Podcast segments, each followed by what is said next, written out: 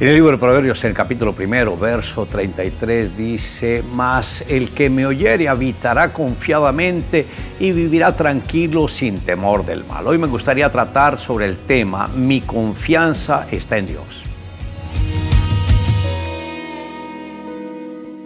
Por lo general el ser humano tiene que enfrentar muchas batallas, pero una de las más fuertes es con el temor.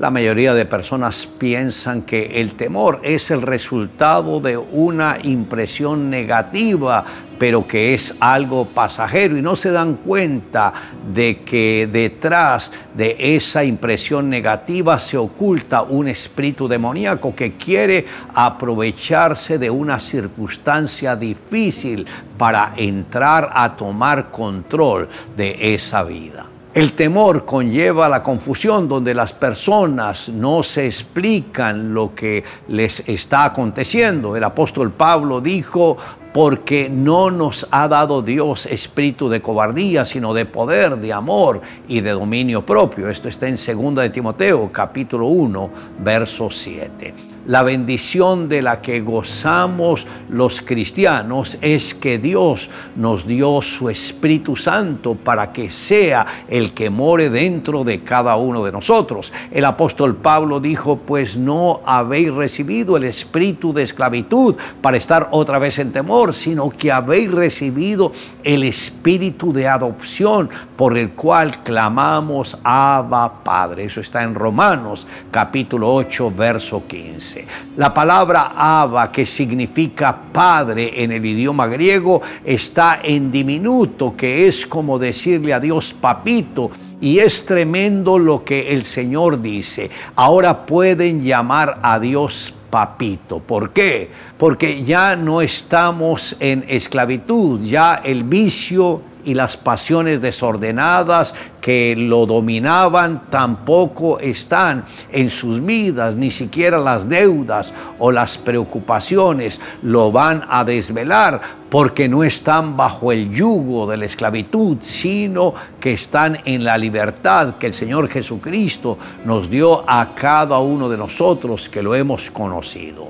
El proverbista expresó, nunca se aparte de ti la misericordia y la verdad, átalas a tu cuello, escríbelas en la tabla de tu corazón y hallarás gracia y buena opinión ante los ojos de Dios y de los hombres. Esto está en Proverbios capítulo 3, versos 3 y 4. Lo que blinda la vida de cada creyente es que si éste practica la misericordia y vive en la verdad, el favor de Dios lo acompañará en cada paso que éste dé.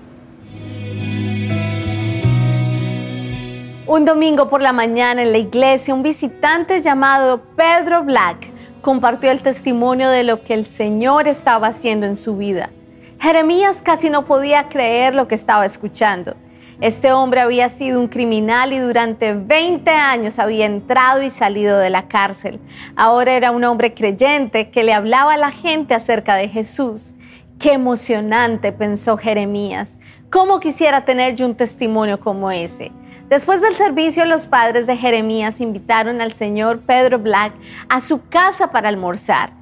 Cuando se sentaron a la mesa, el huésped le sonrió a Jeremías y le dijo, Tu mamá me dijo que tú también eres creyente. Así es, respondió Jeremías, pero yo solo tenía cinco años de edad cuando le pedí a Jesús que entrara a mi corazón.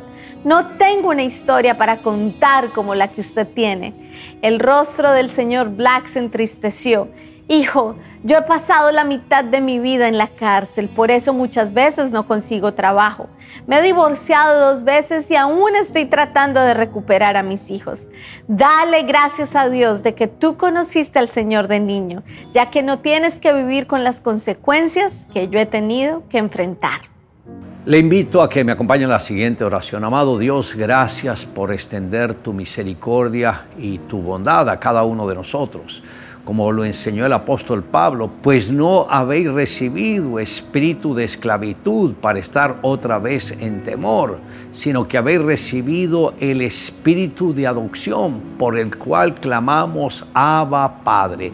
Gracias Señor por estas palabras, porque si no hubiese sido la bondad, la misericordia tuya manifestada a través de Jesús nuestro Redentor, no podríamos llamarte Padre, pero ahora Señor sabemos que tú eres nuestro Padre, que nosotros somos tus hijos y que nuestro corazón está dispuesto a hacer tu voluntad. Te amamos Dios en Cristo Jesús. Amén. Declare juntamente conmigo más, el que me oyere habitará confiadamente y vivirá tranquilo sin temor del mal.